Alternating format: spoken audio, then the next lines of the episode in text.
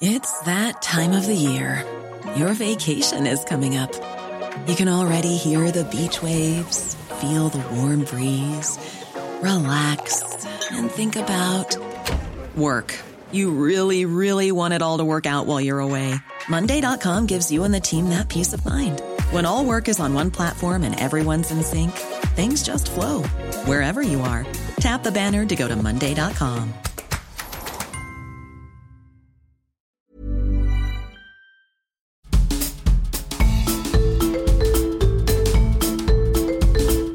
écoutez le podcast de So Planet, un site et un podcast indépendant. Je suis Anne Greff et vous pouvez soutenir mon travail sur Patreon. Vous en saurez plus en cliquant sur le lien dans le descriptif de cet épisode. Bonne écoute!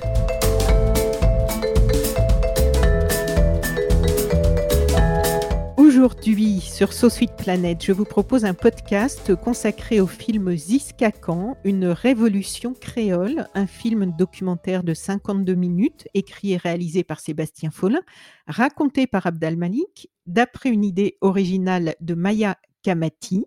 Ce film vient de recevoir le prix Coup de cœur de l'Académie Charles Cros 2023, un prestigieux prix, et il sera diffusé le 1er mai 2023 à 23h sur France 3. Et pour nous en parler, j'ai le plaisir donc de recevoir son réalisateur, auteur et producteur que vous connaissez sans doute déjà en tant qu'animateur, mais qui a fait plein d'autres choses, Sébastien Follin. Bonjour Sébastien. Bonjour Anne. Je vais lire un petit passage du texte de présentation parce que comme ça, ça, ce sera fait et c'est tellement dense en fait que ce choix déjà. Ça nous permettra ensuite de partir sur euh, la suite. Donc Ziskakan, une révolution créole, documentaire de 52 minutes en créole réunionnais, sous-titré, raconte le combat pacifique mené par le groupe Ziskakan collectif d'artistes, d'intellectuels et de militants dans les années 70 à l'île de la Réunion. À cette époque, la langue créole et ses avatars culturels étaient absents de l'espace public et dévalorisés par le pouvoir politique. Pour contourner la censure, les concerts clandestins et les fanzines distribués sous le manteau ont participé à la naissance d'un mouvement dont le ciment a été une solidarité sans faille. Pour la première fois, cette jeunesse réunionnaise racontait sa réalité et dessinait un portrait sans artifice de la Réunion. Une lutte qu'ils ont menée sur le terrain de la parole à travers les contes, les poèmes et les chansons. 43 ans après la création du mouvement, alors que le groupe a fait le tour du monde, que le maloya est classé au patrimoine mondial de l'UNESCO et le créole enseigné à l'école, le film interroge ces pionniers sur leur motivation, leur histoire, leur héritage et brosse un portrait sans concession de la réunion post-coloniale où ils ont évolué. Ziskakan, une révolution créole, est autant l'histoire d'un mouvement artistique que celle de la quête identitaire d'un bout de France de l'océan Indien. Donc toi, Sébastien, tu as été entre autres animateur radio, télé, directeur d'antenne, DJ, tu as réalisé des pubs, des clips, des magazines musicaux, tu as aussi un parcours d'engagement et de mmh réalisation professionnelle par rapport à l'environnement. Tu es d'ailleurs président d'honneur du festival Atmosphère à Courbevoie, un beau festival de cinéma et développement durable. Tu es à leur côté d'ailleurs depuis 2011, donc euh, c'est, c'est, ça date pas d'hier. Depuis le début. Et, Voilà, et tu es donc aujourd'hui auteur, réalisateur et producteur de Ziskakan, une révolution créole, qui est ton premier documentaire en, en tant que réalisateur. Mmh. Est-ce que c'est le sujet qui t'a donné envie de passer à la réalisation ou comment ça s'est fait euh, le, début de cette histoire? Oui, c'est un ensemble de choses. euh, C'est-à-dire que moi, je, réalise depuis longtemps et puis euh, mes activités d'animateur et de producteur m'ont éloigné de, cette partie de, ce que je sais faire. Moi, j'ai longtemps réalisé, quand je suis arrivé à Paris, des pubs, des magazines, des clips. Et ensuite, je me suis consacré à ma carrière d'animateur qui a été assez dense pendant pendant, plus, pendant pratiquement 20 ans ici dans l'Hexagone, parce que j'étais à la radio, j'étais sur plusieurs médias, j'avais des quotidiennes, des hebdos, plus les émissions, captation documentaire et désormais fiction que je produis. Donc c'est vrai qu'on peut pas se démultiplier. Et puis en 2015, j'avais dans ma tête quand même cette envie depuis longtemps de, de me, re, de me remettre à, réaliser, parce que au fond, c'est ce que j'ai toujours voulu faire.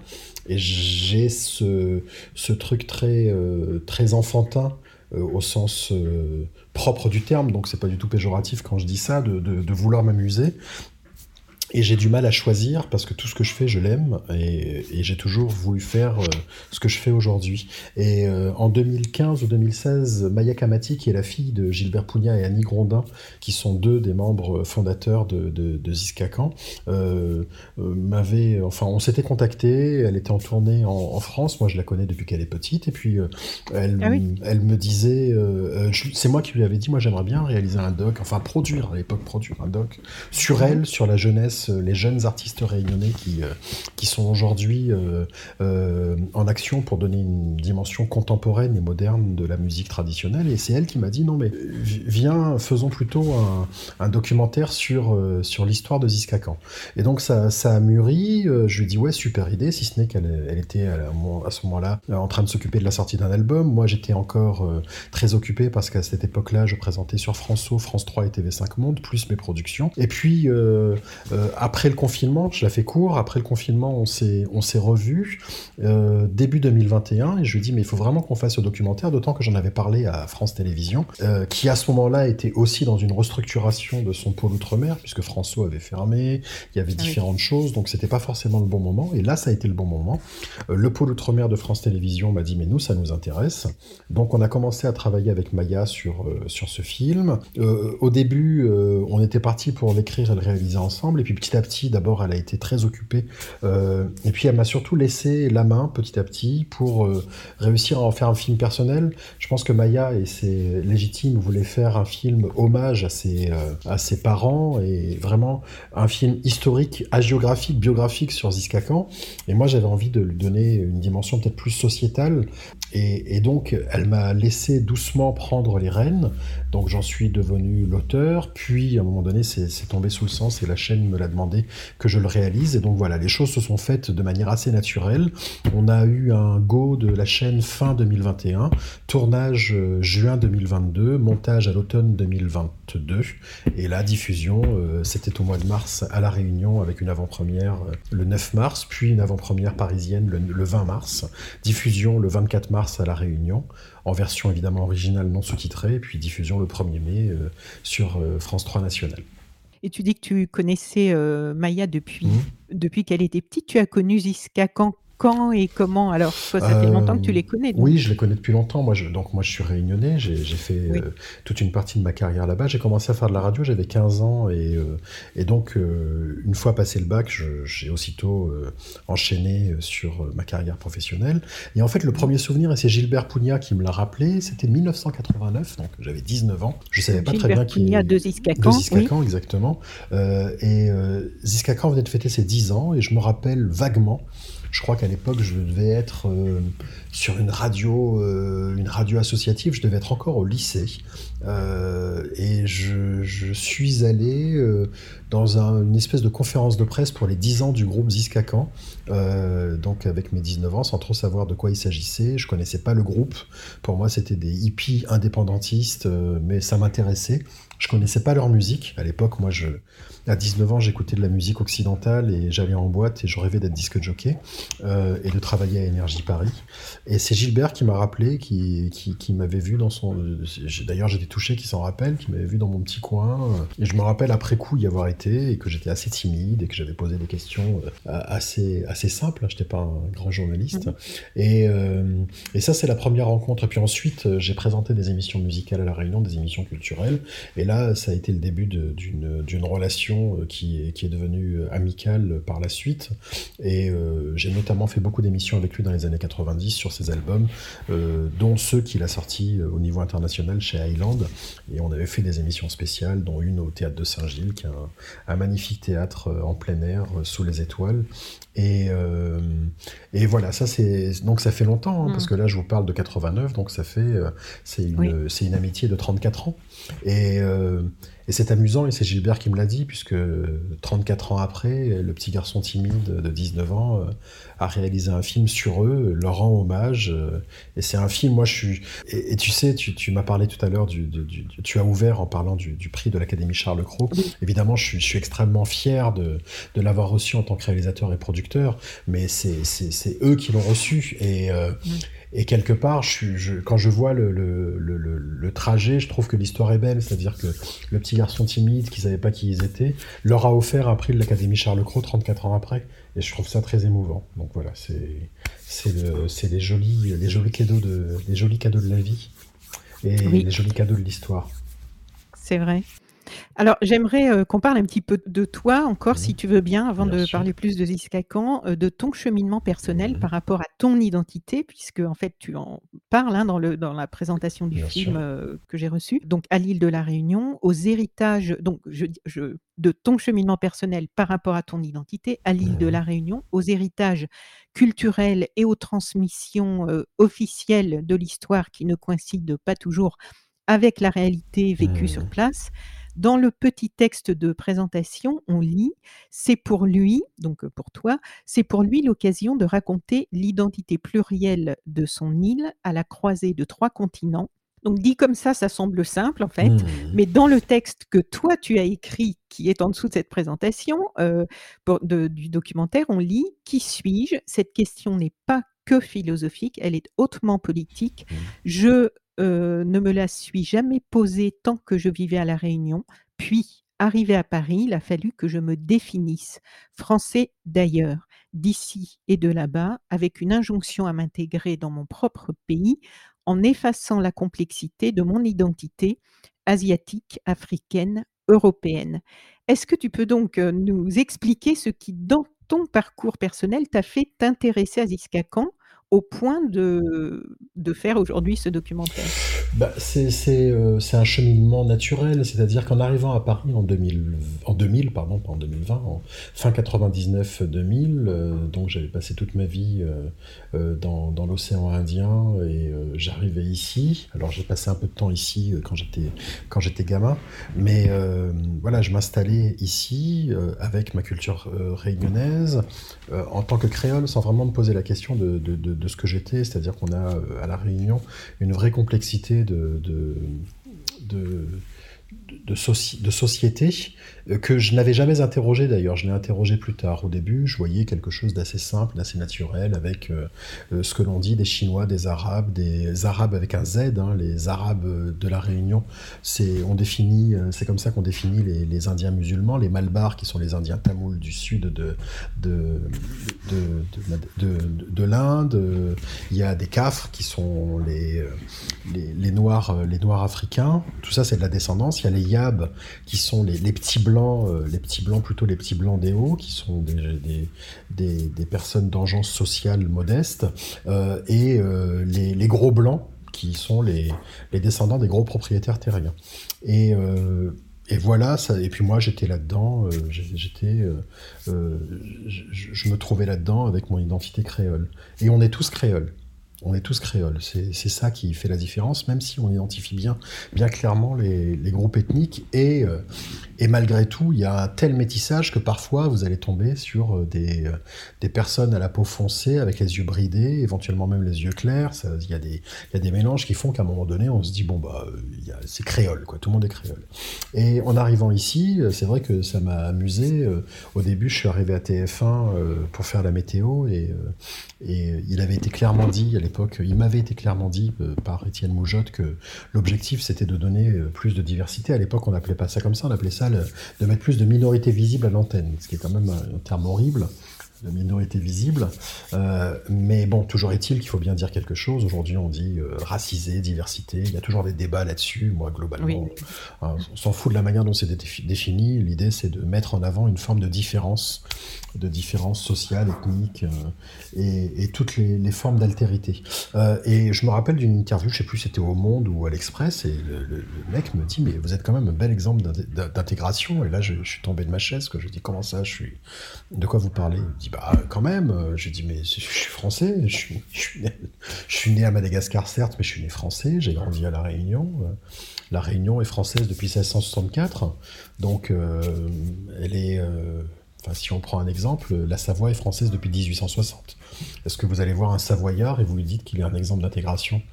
Non, bah, d'autant que vous ne lui dites pas parce qu'il est blanc en fait. Donc euh, le fait d'avoir euh, un taux de mélanine un peu plus élevé que d'autres ramène forcément à une différence aussi, une différence euh, qui, a un lien avec, avec l'étranger, à, à l'inverse des autochtones. Donc c'était assez intéressant d'être confronté à ça. Et ça m'a amené aussi, en m'éloignant de mon île, à me rapprocher de mon île et à m'intéresser bah, à, ce qu'elle était, à son histoire qui m'avait pas été enseignée. Et donc j'ai commencé avec euh, mon épouse qui est réunionnaise aussi à lire mhm. des livres parce qu'il y a beaucoup beaucoup de littérature, mais en fait on nous a pas appris vraiment nos origines. On nous a pas, on nous apprenait alors ça a changé par rapport à l'époque de Ziskakan, déjà dans les années 70. Mais euh, aujourd'hui, on enseigne en effet un peu plus l'histoire de l'esclavage, de l'engagisme. Mais ça a mis un temps fou. Ça a mis un temps fou.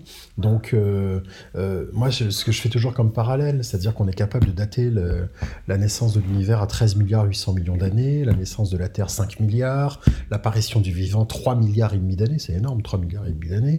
Les dinosaures disparaissent il y a 65 millions d'années. Et les 360 dernières années d'existence euh, euh, de, cette île, euh, c'est-à-dire un claquement de doigts à l'échelle de, l'univers, on est incapable de dire exactement ce qui s'y est, passé. Et, c'est intéressant de creuser, et, petit à petit, ce qui est remonté à la surface, c'est que la créolité est complexe, elle est multiple, elle est asiatique, elle est africaine, elle est européenne, elle est faite d'amour, mais aussi de sang et de larmes. Et souvent, ce sang et ces larmes sont euh, catégorisés, c'est-à-dire que on se retrouve avec des gens qui sont les dépositaires, enfin qui sont les héritiers de ce sang et de ces larmes, et puis d'autres qui sont euh, héritières de, euh, de, enfin qui sont victimes et d'autres qui sont des bourreaux. Or aujourd'hui, c'est beaucoup plus complexe que ça. et il faut faire face à cette histoire. Si on prend l'exemple de Gilbert, il me dit que lui, quand il était gamin, euh, il avait jamais entendu parler du mot Inde. D'ailleurs, son prénom est un prénom français, Gilbert. Et c'est euh, le symbole d'une politique assimiliste. Je me suis embarqué dans un mot que j'arriverai pas à dire. Donc sur l'assimilation que la France a voulu imposer à ses anciens euh, empires coloniaux, c'est le cas par exemple des Maghrébins qui débarquent en France après les indépendances. Et les Moïse sont rebaptisés, sont rebaptisés Maurice. Euh, euh, les, prénoms avec des H, on met des T à la fin. Enfin bon, c'est, on regarde le calendrier grégorien, c'est exactement la même chose euh, partout. Et donc, quand vous commencez à creuser un peu, à vous intéresser un petit peu à cette histoire spécifique de ce qui s'est passé à La Réunion, vous vous rendez compte quand même qu'il y a beaucoup de choses qui ont, lien, qui ont, qui ont un lien direct avec ce que je raconte dans le film, donc effacement d'identité et étouffement de culture. Et ça s'est passé à La Réunion. Euh, la singularité, c'est que ça s'est passé à La Réunion sur le terrain, un terrain d'esclavage et d'engagisme, mais ça s'est passé aussi dans beaucoup de régions du monde et beaucoup de régions euh, françaises. Donc, euh, et c'est moi, c'est ce qui m'a intéressé. Mais pour revenir à, à l'histoire de la Réunion, ce qu'il faut quand même avoir à l'esprit, c'est que cette histoire, elle est nécessaire. Il est nécessaire qu'elle soit racontée d'abord parce que on a un devoir de mémoire, et puis surtout parce qu'elle est extrêmement récente. L'esclavage a été aboli il y a 180 ans. 180 euh, ans, c'est six générations. C'est rien. Euh, c'est-à-dire que... Euh, et encore, on parle de l'abolition, puisque évidemment, dans les faits, ça a continué, mais sous une autre forme, ça a été l'engagisme, qui est une espèce de, d'esclavage un peu plus soft, c'est-à-dire que les personnes qui arrivaient étaient soi-disant venues de leur propre chef, mais vivaient dans les mêmes endroits que où vivaient les esclaves. Euh, avant, les esclaves devaient, euh, les, maîtres avaient au moins ce devoir de les nourrir et de les blanchir, euh, en général très mal, mais toujours est-il qu'ils les nourrissaient les blanchissaient. Les engagés vivaient dans les mêmes endroits, mais devaient payer leur loyer au maître. Donc en fait, le maître donnait d'une main un salaire et récupérait de l'autre. Donc autant vous dire que c'était c'était un, marché de dupes. Et, l'engagisme s'est fini en 1938, donc trois générations. Et les derniers, dernières personnes euh, descendantes à avoir vécu dans ces camps d'engagés datent des années 90. Donc une génération. Et cette histoire n'est pas racontée. Donc ça vous donne une population qui a un mal-être de, post-traumatique. Post-traumatique, on ne peut pas parler d'autre chose. C'est euh, et qui ne sait pas pourquoi. Oui, c'est ça. Les, causes ne sont pas identifiées. Euh, et, qui, évidemment, ça l'intéresse. Et puis, euh, euh, et puis quand même, c'est des îles qui ont fait leur, qui ont fait leur richesse, la richesse de certains sur l'exploitation de de, de, la majeure partie de la population. voilà, l'industrie sucrière existe toujours à La Réunion. Il y a des fortunes qui se sont faites là-dessus.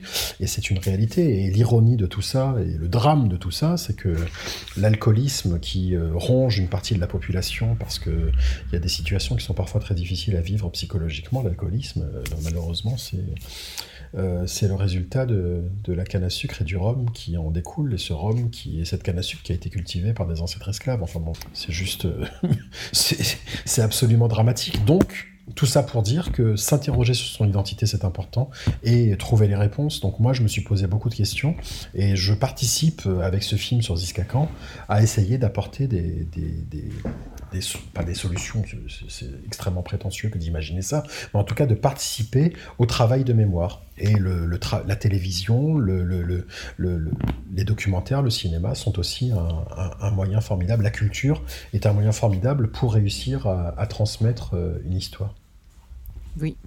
Et en réalisant et produisant donc Ziskakan, une révolution créole, est-ce que tu as découvert beaucoup de choses que tu ne savais pas? Est-ce qu'il y a vraiment eu des, grosses surprises ou est-ce que euh, l'ensemble des choses, tu les avais euh? bah, Par exemple, en effet, que y a, par exemple, je montre euh, ce, camp d'engagés qui se trouve à la Cafrine, à côté de l'endroit où est né Gilbert Pugna. Je suis tombé de ma chaise quand j'ai appris que les derniers à avoir vécu là sont partis en 95. Euh, même que j'en montre des images d'ailleurs d'un camp d'engagés euh, de 79, des images d'archives. Je me dis waouh, c'était quand même euh, ça, c'était incroyable. Ça, c'est l'aspect social. J'étais au courant de, des violences politiques, mais j'étais pas conscient qu'il y avait eu autant de, de, personnes qui étaient mortes. Il y a une dizaine de personnes qui sont mortes entre les années 50 et, et, et 80 dues aux, aux violences entre entre camps opposés pendant les, élections où euh, le bourrage d'urne était un sport, euh, un sport local. Et puis euh, sur l'aspect plus, plus inspirant et plus, plus artistique, j'ai découvert surtout que bah, tous ces mecs-là, moi j'étais conscient de l'histoire, mais je me suis pas rendu compte quand je la connaissais. On s'en rend jamais compte, on s'interroge jamais vraiment. ils avaient tous entre 17 et 25 ans, quoi. Et ils étaient dans un endroit qui était donc sous la censure, euh, où il y avait les renseignements généraux qui venaient, qui, euh, qui relevaient le nom des gens qui étaient là. Ils avaient des menaces, euh, des menaces psychologiques, des menaces physiques. et puis ils ont fait des choses extrêmement belles. La littérature était magnifique. J'ai découvert par exemple tout ce travail de, des éditeurs tels que Les Chemins de la Liberté de Firma Lacpacia, qui mériterait un documentaire à lui tout seul, ou avec les dessins d'Alain Séraphine et d'autres, qui étaient sérigraphiés dans les arrière-cours, qui, ou alors qui étaient rototypés et qui étaient agrafés, qui étaient vendus sous le manteau euh, à la sortie des euh, à la sortie des meetings avec des poèmes en créole extraordinaires et surtout des illustrations mais d'une beauté d'une beauté incroyable. Ça je l'ai découvert, euh, je ne savais pas. J'ai découvert des, des, enfin pas mal pas mal de petites choses. par exemple, j'avais entendu parler de, des prêtres rouges comme on dit, des, prêtres communistes, mais j'avais pas vraiment conscience bah, qu'il y avait une solidarité aussi de, de l'Église qui malheureusement a fait plus de, de studio d'enregistrement oui, on a eu une église qui a servi de studio d'enregistrement à leur premier album, mais malheureusement, euh, dans l'ensemble de l'empire colonial euh, euh, français et même en général, l'église n'a pas été parmi les, plus vertueuses quand même. Elle a, participé à l'oppression. Et donc, il y avait des résistants, des résistants. J'ai découvert l'exil. il y a quand même 12 fonctionnaires guadeloupéens, réunionnais, martiniquais qui ont été exilés, exilés, c'est un truc de dingue, parce que communistes de 1960 à 1972 eux et leurs familles ont été envoyés en France métropolitaine en leur disant vous ne pouvez pas rester là parce qu'ils étaient soi-disant agitateurs de l'ordre public. Là, on parle d'un truc qui est contemporain. Je ne parle pas de et qui, est en France. Je parle pas de, la Chine de Mao. Hein. Donc euh, tout ça, je, l'ai découvert et, évidemment que c'était important d'en parler. Après, c'est des petits bouts du film et c'est ce qui le, c'est ce qui le thématise. Mais euh, c'est vrai que si vous vous posez, vous avez presque envie de tirer les fils et de faire euh, des sous-films de chaque partie de ce film. Alors, en 1979, donc c'est la naissance euh, mmh. officielle de Ziska pour la fierté. Dans le commentaire, on entend euh, il fallait casser la honte. Inutile de s'excuser pour parler créole. Mmh. Et à un autre endroit, on entend aussi sous De Gaulle, le créole était banni de l'espace public et pas une ligne des manuels scolaires n'enseignait leurs origines aux jeunes réunionnais l'un des, témoins dans, le film, proche de Gilbert Pugna, je crois, dit qu'ils n'ont jamais demandé à ce qu'il n'y ait plus de langue mmh. française et que tout soit créole à la Réunion, qu'ils voulaient juste que les deux puissent cohabiter, que leur culture en fait puisse continuer d'exister à sa juste place sans être écrasée par une culture dominante imposée de l'extérieur. Même aujourd'hui, et, je, dirais presque plus que jamais, en métropole, on a du mal à accepter cette idée euh, qu'est-ce qui bloque, à ton avis? Bah, Je sais pas. je... C'est Alain Armand qui dit ça dans le film. Hein. Euh, c'est important. C'est vraiment un passage important. C'était le premier président de l'association Ziskakan. C'est un, immense intellectuel. C'est un auteur. Et euh, il est. c'est fondamental de, qu'il dise ça parce qu'il y a quelque chose de très inclusif, c'est-à-dire qu'il il y a en effet une honte de soi. Dès lors qu'il y a une langue officielle et que la langue de l'intime ne permet pas d'exprimer euh, bah, l'intime, les souffrances ou la beauté, peu importe, mais juste de s'exprimer dans l'espace public, ça renvoie aussitôt à, quelque chose de supérieur. Mais, tu sais, je, me faisais cette réflexion la dernière fois, c'est que euh, au moment du démantèlement des différents empires coloniaux, euh, les, anglo-saxons, les Britanniques ont créé le Commonwealth le Commonwealth, ils ont dit à leurs anciens euh, colonisés, ils ont dit bon, on fera toujours partie d'un grand tout, la reine restera votre reine, donc ça c'est quand même pas, c'est quand même pas euh, forcément une vraie émancipation, mais quand même, ils leur ont dit on va faire du commerce ensemble. Mmh. Point à la ligne. En revanche, les Français, ils ont créé la francophonie. Et ils ont dit, euh, bah, ce serait bien quand même qu'on garde une espèce de culture commune. Et dans francophonie, il y a quand même France, donc avec cette espèce de supériorité culturelle. Et tout ça de manière très hypocrite, pourquoi faire? Pour faire du business dessous. Et je pense que fondamentalement, il y a une approche des choses totalement différente. Et donc, il y a quand même. Euh, bah, la France a dominé le monde pendant très longtemps, donc je pense qu'on est très prétentieux au final, nous les Français. Euh, c'est d'ailleurs pour ça qu'on parle très mal anglais, parce qu'on considère comme, à un moment donné, le monde entier voulait parler français ce qui est plus tellement le cas aujourd'hui, et que je pense qu'il y a quelque chose. Euh, alors là, je fais vraiment de l'analyse, je fais de l'analyse sociologique de comptoir. Hein, je ne suis pas un spécialiste, euh, ni un linguiste, ni un politologue. Je pense que c'est dans nos gènes d'avoir cette espèce de, sentiment de supériorité sur des populations qui ont été d'anciennes populations euh, colonisées, et donc qui renvoient toujours à cette espèce de rapport parce qu'on parle de la même chose hein, pour euh, les, Basques, les Bretons, les Corses. C'est pas à Paris que ça se passe. Oui. Ça passe c'est ce qui est dit dans le documentaire aussi, en bah fait, cette mise en réseau de mmh. revendications, en fait, qui finalement euh, deviennent universelles, même si c'est avec des cultures différentes et des histoires différentes. Mmh. Donc, euh, je, je pense que ça, c'est entre autres lié à ça. Voilà.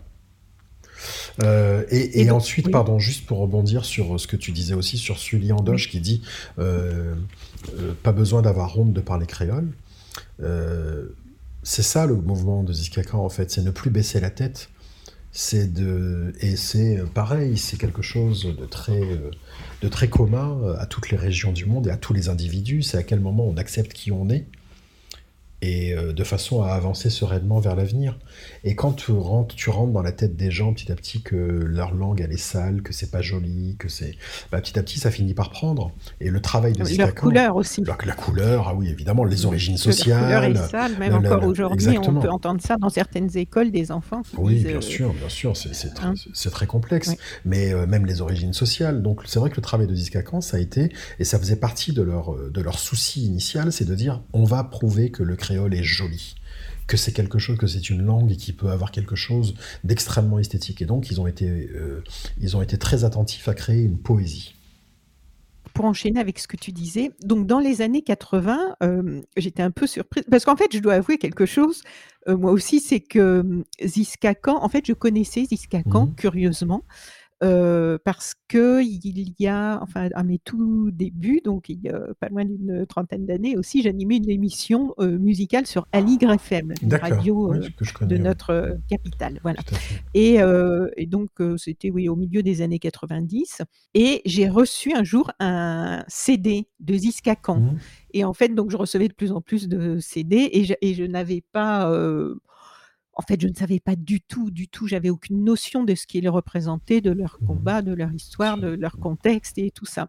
Et quelqu'un m'avait appelé, et je crois que c'était Gilbert Pugna, mmh pour me demander pourquoi je ne les invitais pas dans mon émission, ah, tout ça. Et je dois avouer que j'ai été passée mais complètement à côté. J'avais juste écouté distraitement, sans mmh. rien comprendre, tout ça. Et en fait, je, je suis très heureuse aujourd'hui de finalement de pouvoir reparler d'eux parce qu'à la lumière de ton documentaire que j'ai visionné deux fois euh, avant de, de, de faire l'interview, euh, je me suis rendu compte à quel point, et donc c'est là où je voulais euh, rejoindre notre interview, à quel point euh, Ziska Khan, ça a été un bouillonnement culturel. Et, et, je, je m'en suis voulu d'être passé euh, à côté quand, à, à l'époque parce que franchement, c'est quand même impressionnant parce qu'il y avait une radio, une boutique, des travaux de mmh. recherche sur la langue créole des éditions, des aides à des manifestations culturelles.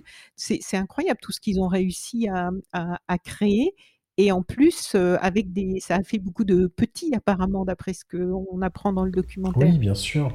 Après, c'est une partie que j'évoque assez rapidement à travers le commentaire, parce que, en fait, la vraie difficulté que j'ai eue avec ce film, c'est qu'il y a très peu d'archives, en fait. Euh, donc, ah je voulais parler de, de la radio. Aujourd'hui, à la place de la radio, il y a une boutique et il y a très peu de photos de ça. Il y a, en fait, il y a, il y a très peu de mémoire. Donc, j'ai aussi été attentif à pouvoir illustrer ce qui était dit, sinon c'était juste euh, l'histoire de l'homme qui a vu l'homme, qui a vu l'homme, qui a vu la bête. Et donc, bon, là, euh, ça aurait été.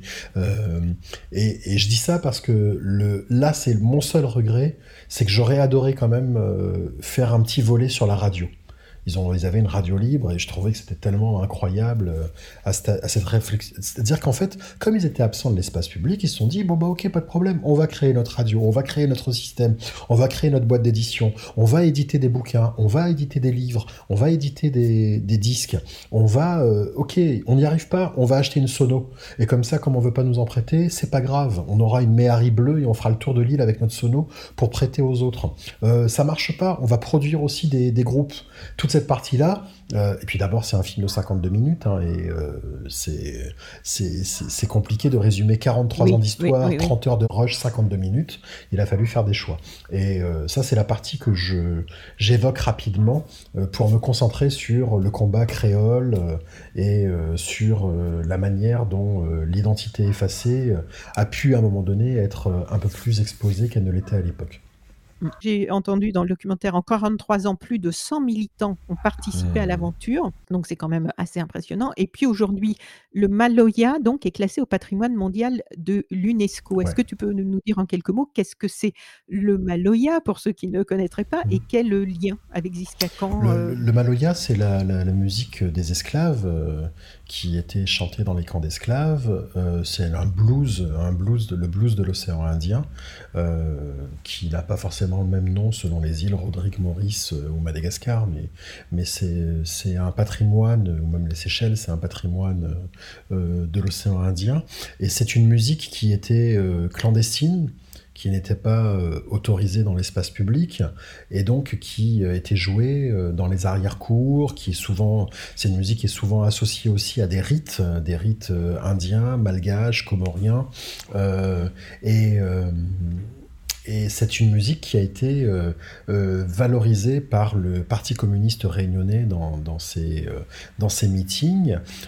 c'est le Parti communiste qui a payé le premier enregistrement connu de, Maloya, l'album de Firmin Viry en 1976. C'est dans les meetings des partis communistes, du Parti communiste que Ziska Khan a commencé à, à, s'exprimer, et en tout cas dans le giron du Parti communiste. Et, et, et en fait, Ziska Khan, évidemment, à jouer du maloya, mais à sa façon en fait. Dans le, c'est aussi un rythme, c'est-à-dire que le maloya traditionnel, c'est euh, une percussion, euh, une énorme barrique avec une peau de bœuf qui s'appelle un rouleur, qui marque la, pulse. Il y a un kayam, qui est une espèce de maracas à plat. J'essaie de donner une, indication euh, visuelle, donc ça fait des... Euh, il y a un sati, c'est euh, une percussion en métal. Il y a le piqueur, c'est une percussion en bambou. Il y a le triangle qui est très important dans les instruments. Et il y a le bobre qui est l'équivalent du birimbao qu'on retrouve au Brésil. Donc ça, c'est euh, la base même du maloya. Ce sont ces instruments-là.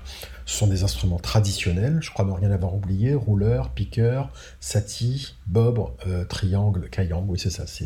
Ça, c'est les six instruments qui composent la base du maloya traditionnel. Et Ziskakan, euh, euh, qui euh, est arrivé, a rajouté de la guitare, de la guitare arpège, a proposé d'autres choses en gardant cette rythmique. Et, et, en fait, Ziskakan a participé à, ce mouvement de reconnaissance du maloya. À la même période, il y avait un groupe qui s'appelait Zalindor, qui, qui, se trouvait à Saint-Benoît de la Réunion. Et puis il y avait les flamboyants, il y avait Daniel Waro et son frère Gaston, qui lui était dans les hauts du tampon. Daniel Waro qui aujourd'hui aujourd'hui le, est le premier représentant du Maloya. Et Daniel, lui, fait vraiment du Maloya traditionnel, même si c'est un peu réducteur ce que je dis, parce que, euh, en tout cas, du Maloya percussif parce que c'est beaucoup plus complexe que ça. Euh, mais en tout cas, c'est de la percussion. Ziskakan est allé vers autre chose, quelque chose inspiré de la folk, euh, de, la folk, de la musique régionaliste, bretonne notamment, inspiré de, la musique classique, du rock, du blues. Euh, et, donc ce Maloya qui à l'époque était dans les arrière-cours et clandestin, euh, aujourd'hui est reconnu au patrimoine mondial de l'UNESCO, pas seulement grâce à Ziskakan, mais Ziskakan a participé euh, évidemment de, ce mouvement de reconnaissance. Et donc ce documentaire Ziska quand une révolution créole, on rappelle le titre à chaque fois, va donc être diffusé le 1er mai prochain à 23h sur France 3, une chaîne nationale, mmh. et c'est diffusé en créole réunionnais, sous-titré. Donc ça, c'est pas anodin. Qu'est-ce que ça représente? En quoi c'est important? Est-ce que ça a été difficile? Ça a été. Alors ça représente quelque chose d'important parce que c'est une vraie reconnaissance d'une expression, d'une langue vernaculaire qui euh, longtemps a été étouffée. Donc euh, même si aujourd'hui elle est enseignée et qu'elle n'est plus du tout dans ces, dans ces conditions d'oppression, c'est quand même euh, euh, une espèce de validation. Euh, ça n'a pas été difficile parce que c'est le propre même du film de raconter ça. C'est de raconter comment des jeunes ont réussi à faire exister le créole au détriment d'une culture oppressante et aliénante. Donc, euh, la discussion s'est faite en 30 secondes. Euh, j'ai dit, on est d'accord que ça se fait en créole. Euh, t'es sûr? Je dis, bah, on parle quand même de gens qui vont raconter leur combat pour le créole. Ok. Et on est d'accord que c'est sous-titré? Bah ouais, mais enfin sur France 3, je dis ouais, mais bon, en même temps, ils se sont battus pour ne pas être écrasés par le français. Vous allez faire parler en français sur eux. Et ça a été, bah ouais, t'as raison. Ça a été assez simple en fait. C'est, euh, Et donc le film est en effet en créole sous-titré. À 95%, les commentaires sont en français euh, dit par Abdel Malik. Et je crois qu'il y a une interview en français à l'intérieur du, à l'intérieur du film. Euh, et, et, puis ce qui, ce qui est important aussi, c'est que je n'ai pas fait un film d'expert, c'est-à-dire que j'ai pas du tout fait cette biographie avec des journalistes qui les ont suivis, les photographes qui les ont suivis. je n'ai que des acteurs de terrain des acteurs de, du mouvement. Qui témoignent. Qui témoignent. Je ne me suis concentré que là-dessus, avec des archives, des photos. Euh, on est retourné sur les lieux où ça s'est passé. Il y, a, des scènes avec beaucoup, beaucoup d'émotions. Il y a des scènes de retrouvailles. Il y a, euh, j'ai vraiment raconté le, le, film euh, de leur point de vue. C'était vraiment très important pour moi que ce soit de leur point de vue et pas du tout un regard extérieur qui raconte à quel point c'était incroyable. Il y a un expert à l'intérieur euh, du, film, voilà, je, l'exception qui confirme la règle mais qui était importante, c'est le directeur de la bibliothèque départementale de la Réunion qui fait ce petit, euh, qui me présente euh, l'état des lieux culturels de l'époque et notamment en termes de littérature et qui était beaucoup plus importante qu'on ne pouvait l'imaginer. Et puis euh, j'ai pas j'ai pas tiré ce fil parce que j'avais pas le temps de tirer tous les fils, mais euh, Henri Pierre Ao, euh, Pierre Henri Ao, pardon, qui est le donc le directeur de la bibliothèque départementale, est aussi le, neveu de l'un des membres de Ziskakan, Patrice Trotter. tu écris aussi L'héritage de Ziskakan est certes culturel, mais j'y vois aussi un encouragement à lever la tête et à éteindre la honte qui étouffe malheureusement trop souvent les envies d'émancipation et d'élévation sociale de la jeunesse. Est-ce qu'il y a des choses euh, transposables à d'autres euh, réalités? Euh, bah, je crois que quand je dis ça, c'est l'histoire du film, c'est-à-dire qu'à un moment donné, quand on va voir Tiluk, ce petit, ce, vieil Indien de 76 ans, dans sa boutique, qui raconte qu'on le traitait de païen quand il était gamin, et, qu'aujourd'hui il dit maintenant on peut lever la tête, j'ai trouvé cette mm. scène extrêmement émouvante quand même de, d'imaginer la, vie de souffrance euh, psychologique. Euh, baisser la tête, c'est quand même avoir honte de ce que l'on est. Et avoir honte de ce que l'on est, c'est euh, ne pas trouver sa place. Là, j'invente rien. Je, c'est ce que dit Annie Arnaud dans ses écrits. C'est que ce soit la place, que ce soit la honte. Enfin, la honte, quand j'ai lu ce livre, ça, ça touche tellement c'est pas que la honte euh, sociale, ethnique ou autre, c'est la honte juste d'être de ce que l'on est, de pas être capable de, de ne pas être à sa place, de pas trouver sa place, et de penser que ce n'est pas pour soi.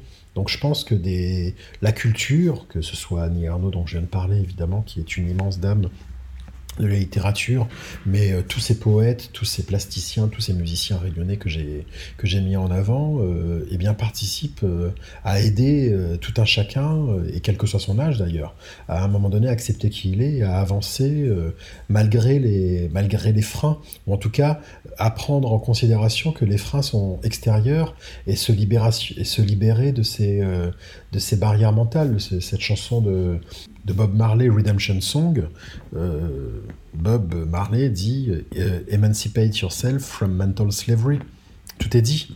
Il faut réussir à, euh, à briser ces chaînes mentales qui, qui, nous, qui, empêchent de, de, nous envoler. Et c'est ce que dit Alain Armand hein, quand il dit Laissez-nous, ne nous écrasez pas, laissez-nous voler avec nos identités multiples, laissez-nous vivre. Et ce, processus qu'on retrouve à, plusieurs, euh, enfin, dans plein de moments de l'histoire mondiale et, à plusieurs endroits sur la planète de transformation de la honte en fierté, ce qui était euh, un des objectifs de, de Ziska ce que j'ai trouvé drôle, c'est qu'en fait, à la fin du documentaire, quand on voit son fils et sa fille, donc Maya Kamati, qui est à, l'origine euh, avec toi du documentaire, et en fait, tous les deux, on a l'impression aussi qu'ils sont, enfin, ils disent qu'ils sont passés complètement à côté de l'histoire de, leur, de leurs propres parents de mmh. et tout ça, et que finalement, et elle, c'est en venant, je crois, à Montpellier faire ses études qu'elle qu'elle réalise, dans, ou c'est dans le, petit texte qui accompagne. Oui, c'est ça, non, c'est bien, bien, Et elle réalise, en fait, là, et, et, du coup, cette part de quand même son histoire, alors vraiment personnelle pour du coup, elle est passée à côté. Ils sont passés à côté, ça a mmh. été ignoré, et ça devient une fierté puisqu'elle souhaite en faire un, documentaire, et, elle, et je trouve que c'est assez intéressant de, ce parcours vraiment personnel, quoi. Hein. Oui, et puis après, c'est très humain. C'est-à-dire que quand on est adolescent et post-adolescent, on veut s'émanciper, se détacher de ce truc qui est un peu lourd du poids des parents. Et là, leur histoire, leur héritage familial, il est double parce qu'il est à la fois familial, papa-maman, et puis en même temps il est culturel, et quand on voit le poids de ce qu'ils ont fait, donc il leur a fallu un certain temps pour s'en rapprocher, ce que je peux comprendre. Parce que ce doit pas être facile non plus d'avoir cet héritage. Puis, oui il faut, il faut, enfin, la vie avec, euh, avec des musiciens, des parents musiciens, euh, ne doit pas être toujours facile. Oui. déjà sans tout le sans tout le reste du contexte. Voilà. Je, suis resté, je suis resté neutre dans ce que j'ai dit. Voilà. Oui. Donc, Ziskakan, une révolution créole, un film documentaire de 52 minutes, écrit et réalisé par Sébastien Follin, raconté par Abdal Malik, d'après une idée originale de Maya Kamati. Euh, le documentaire sera diffusé le 1er mai 2023 à 23h sur France 3 et ensuite en replay pour ceux mmh. qui écouteraient le podcast après la diffusion. Est-ce qu'on sait pendant combien de temps il va rester Oui, il va rester, oui, euh, il, va être euh, au minimum trois mois. Après, il va passer sur Canal Plus Réunion, il sera disponible sur la plateforme MyCanal. Euh, mmh. Il va, enfin, voilà, il va avoir sa vie, il sera disponible. Disons que d'ici la fin de l'année, il sera disponible autant sur MyCanal que sur France.tv. D'accord et il y a eu donc des projections en salle pour le Ouais. les avant-premières. Est-ce Mmh qu'il y aura d'autres projections en salle? Peut-être, j'ai des sollicitations de Mmh. différents festivals, je vais voir un petit peu, mais oui, heu, tout à fait, je vais essayer de d'en organiser. Je pense, enfin, je vais essayer de d'en réorganiser une, officiellement, à l'automne. D'accord j'ai vu que le groupe Ziskakan, eux, ils sont en tournée en Inde Tout en à ce fait, moment. ils sont en Inde actuellement, oui, complètement. Voilà, donc tout tout se relie. Oui, complètement, ils y vont assez souvent, enfin, ils y vont, heu, ils y vont régulièrement pour pas dire, pour plutôt qu'assez souvent et là, ils y sont actuellement, oui. Qu'est-ce que pour terminer, qu'est-ce que tu souhaites pour ce documentaire aujourd'hui, avant la diffusion et pour Heu sa vie à venir? Écoute, je souhaite qu'il soit le plus vu possible. Alors ça, c'est tout le monde a envie que son film soit vu. J'ai surtout envie qu'il soit là, je l'ai traduit en anglais, je vais le traduire en espagnol et en portugais et j'ai envie qu'il soit vu dans le maximum d'endroits, heu, j'ai envie qu'il soit vu en Louisiane, qu'il soit vu au Cap-Vert, j'ai envie qu'il soit vu, heu, dans la Caraïbe, j'ai envie qu'il soit vu au Brésil, j'ai envie qu'il soit vu en Afrique, qu'il soit vu en Inde. J'ai envie qu'il, il ait cette et puis évidemment qu'il soit vu par le maximum de de de Réunionnais. J'aimerais qu'il que ça devienne un outil pédagogique pour les écoles. J'ai fait des projections scolaires quand je suis allé à La Réunion, parce que j'y ai tenu. J'y suis allé faire une projection en avant-première, mais aussi j'ai fait 2 projections scolaires. Ça, Oui. j'adorerais pouvoir en organiser d'autres. Après moi, je suis à Paris, donc heu, j'ai lancé des pistes. J'espère que les gens à qui j'ai tendu la perche, heu, la saisiront. Hem, en tout cas, j'adorerais qu'il ait cet écho international et heu, universel. Quand j'en parle donc, heu, je le disais, hein, corse, breton, occitan, basque, breton sont concernés, mais j'ai échangé avec une Irlandaise qui m'a dit: «Mais c'est incroyable, c'est l'histoire de mes parents», heu, un Malien, heu, un Cap-Verdien, une Brésilienne qui m'a dit: «Mais ce film, il est incroyable», hem, parce qu'il raconte, hein, j'entends et donc je je pense que, en tout cas, j'adorerais ça. J'adorerais que ça se ça se passe, ça se passe comme ça. Bon et ben, on va croiser les doigts alors. Mais oui, heu, croisons les doigts, j'espère que ça marchera. Oui. Un grand merci, heu, Sébastien Folin pour cette, heu, ce temps que tu nous as consacré dans ton emploi du temps, heu, très chargé, Oui, qui va. nous Merci permet beaucoup. de donner envie, j'espère, de voir ce documentaire et si vous écoutez le podcast après, n'oubliez pas, il est en replay sur la plateforme de France Télévisions pendant au moins 3 mois. C'est sur France 3 donc et on souhaite, longue vie à ce documentaire. Merci beaucoup. Merci beaucoup, Anne. Merci. Au revoir. Au revoir. Chères auditrices, chers auditeurs de So Sweet Planet, si cette interview vous a plu, vous pouvez maintenant soutenir mon travail sur Patreon. Je vous rappelle que je réalise seul tous les contenus des podcasts et du site internet sosweetplanet.com et je suis indépendante. Vous pouvez donc soutenir mon travail sur Patreon par une contribution ponctuelle ou à partir de 3 euros par mois. Vous aurez accès à des contenus exclusifs et à vos épisodes de podcast sans publicité. Vous trouverez le lien vers mon Patreon dans le texte de cet épisode. Vous pouvez cliquer sur le lien, vous accéderez à la page du Patreon de So Sweet Planet sur laquelle je vous explique pourquoi j'ai besoin de votre soutien et vous pourrez voir un petit peu comment ça se passe. Donc n'hésitez pas, à tout de suite.